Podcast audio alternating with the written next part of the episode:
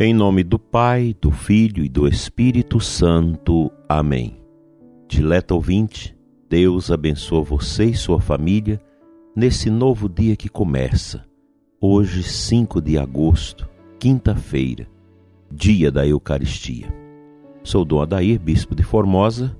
Abraço todas as nossas comunidades e paróquias, nossos sacerdotes, nosso povo e a você que nos acompanha também pelas mídias sociais rezando conosco de diversos lugares. Quero abraçar todos que estão na América, os que estão também na Europa, na Ásia, na África e que recebem o nosso programa, que participam conosco. Deus abençoa você ricamente. Rezemos pela nossa conversão pessoal, pelo nosso arrependimento dos pecados, a confissão sincera dos nossos pecados, para melhor sermos sinais de Jesus eucarístico no coração deste mundo e no coração da nossa igreja. Graças e louvores se deem a todo momento ao Santíssimo e Diviníssimo Sacramento. Uma pergunta que eu te faço: você que é pai, mãe, vocês avós, como está a catequese das nossas crianças, adolescentes e jovens nas nossas paróquias? A catequese já está funcionando a todo vapor como deve? Se as escolas já voltaram, por que a catequese ainda não voltou em tantas comunidades e paróquias? Nós precisamos dar passos. Alguns padres estão partilhando comigo que há pais que não querem deixar seus filhos voltar à catequese, alegando que a catequese não é um ambiente seguro. A primeira pergunta que eu fiz aos padres que me colocaram essa dificuldade é de que classe social são as pessoas que estão com estas dificuldades. Todos foram claros. Pessoal de classe média alta, porque nos bairros, nas capelas, nas comunidades simples, todo mundo já voltou à catequese, sem nenhuma complicação com as seguranças e os distanciamentos necessários, que não são tão necessários, mas que são exigidos. Mas esse pessoal de classe média alta, que vive nos clubes, viajando de avião para lá para cá, passeando, indo às praias, vem com essa conversa fiada de criar obstáculo para a volta das nossas crianças, jovens e adolescentes à catequese. É claro que são algumas pessoas, mas são pessoas barulhentas que tentam criar toda uma animosidade nos demais. Gente, isso não é certo. Qual deve ser a primeira preocupação nossa com os nossos filhos? A salvação de suas almas, o cuidado religioso, a fé a fé possui uma primazia na vida dos cristãos e os pais cristãos precisam orar mais pelos seus filhos, dar catequese complementar para eles em casa e ajudar os filhos a discernir o caminho da verdade e não da mentira. Quantas crianças que já perderam o rumo psicológico de suas vidas por causa dos jogos eletrônicos, da internet, visitando bandas horrorosas que pululam o tempo todo na internet, pregando satanismo, pregando a desobediência. E nós vamos deixando nossas crianças beber esta água suja desta enxurrada da nova ordem mundial do globalismo, que entra dentro das nossas casas, mas o pior, entra dentro da mente das nossas crianças, dos nossos adolescentes e jovens. E isso é muito perigoso. Portanto, eu quero fazer um apelo a todas as nossas paróquias e comunidades aqui da Diocese que comece a voltar a catequese imediatamente, com todos os cuidados, mas vamos voltar. Não há necessidade disso. Nós precisamos ter esse cuidado, esse zelo para com as coisas de Deus, pois elas são determinantes na nossa vida. Elas não são secundárias, elas são absolutamente necessárias na nossa vida e na vida dos nossos filhos. A Eucaristia precisa ser amada. Tenho observado que nossas crianças, adolescentes e jovens não estão vindo mais à igreja. Por quê?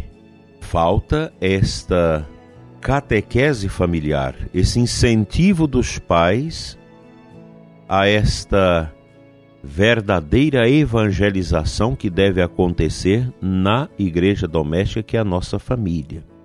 Nós precisamos colocar a mão na nossa consciência e perguntar: eu estou ensinando meus filhos, minhas crianças a adorar o Santíssimo? Eu estou incentivando meus filhos a viver a fé como algo absoluto e não como algo relativo, relapso? Nós precisamos ter esses cuidados, esses zelos. Nossas paróquias precisam estar abertas a todos os seus trabalhos religiosos, catequés, pastorais, dentro das responsabilidades dos cuidados, mas nós não podemos ficar fechados, ficar aí controlando as pessoas. Nós precisamos deixar que o Espírito de Deus e favorecer isso, que o Espírito de Deus seja a motivação nas nossas vidas. Que Deus nos ajude a dar aos nossos filhos aquilo que eles precisam de fundamental em suas vidas: a fé. Jesus Eucarístico, o pão do céu Hoje eu te peço, reze pelos seus filhos, adore o Santíssimo apresentando seus filhos, convide seus filhos a fazer adoração, ensine seus filhos a rezar desde pequenos. Nós precisamos avaliar essa bobagem que muita gente tem de dar celular para criança de 6, 7 anos, de deixar as crianças mergulhar na internet sem o devido cuidado dos pais com aquilo que elas estão visitando. A nova ordem está aí dentro da sua casa, através da internet, para entrar na cabeça dos seus filhos, pregando o satanismo, o globalismo e todas essas misérias que tiram com tanta facilidade a fé cristã do coração das pessoas. Que a Eucaristia fonte de vida, destrua todos os elementos de morte que têm entrado em nossas famílias. Amém.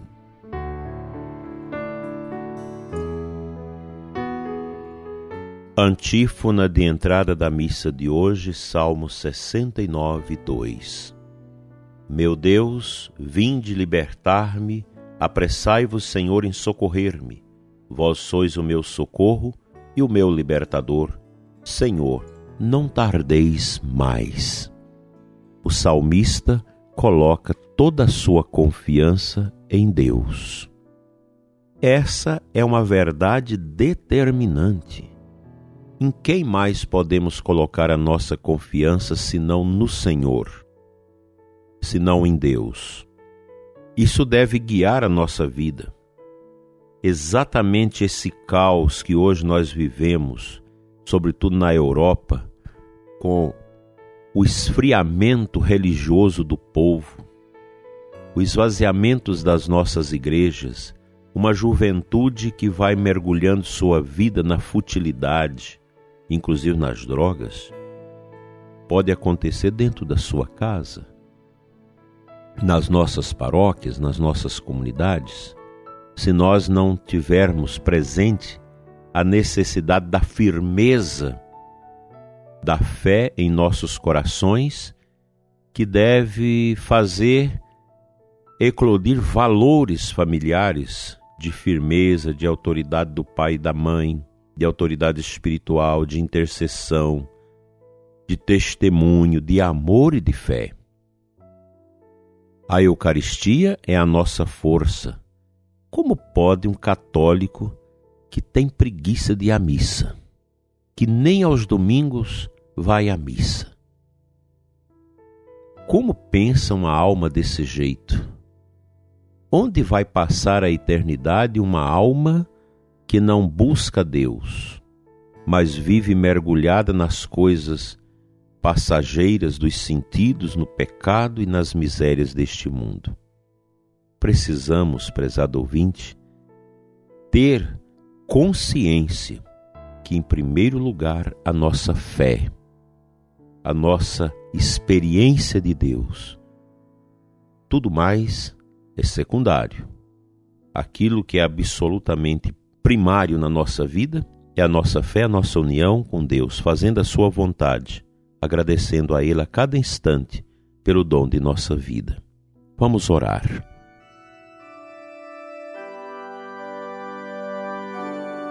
Pai Santo, eterno Deus, Deus de amor e de poder, nós te louvamos, Senhor, nesta manhã pelas nossas famílias e apresentamos diante do teu Filho Jesus na hóstia consagrada, nos sacrários das nossas igrejas, cada ouvinte deste programa, nossas famílias, especialmente nossa catequese, Senhor, nossas paróquias, nossas comunidades, nossos sacerdotes, nossos agentes, nossos catequistas.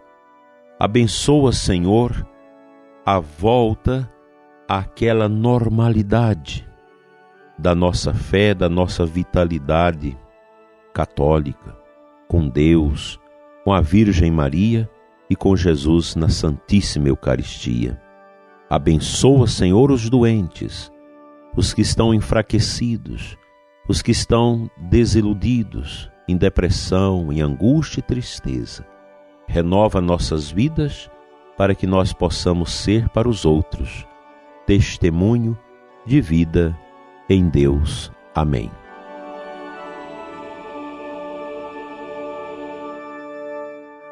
Pedindo a bênção de Deus e a intercessão de Nossa Senhora nesse dia em que celebramos a dedicação da Basílica de Santa Maria Maior em Roma, venha sobre você, sobre a sua família, sobre a nossa catequese, as nossas paróquias e comunidades a bênção de Deus Todo-Poderoso, Pai, Filho e Espírito Santo. Amém. Até amanhã, se Ele nos permitir.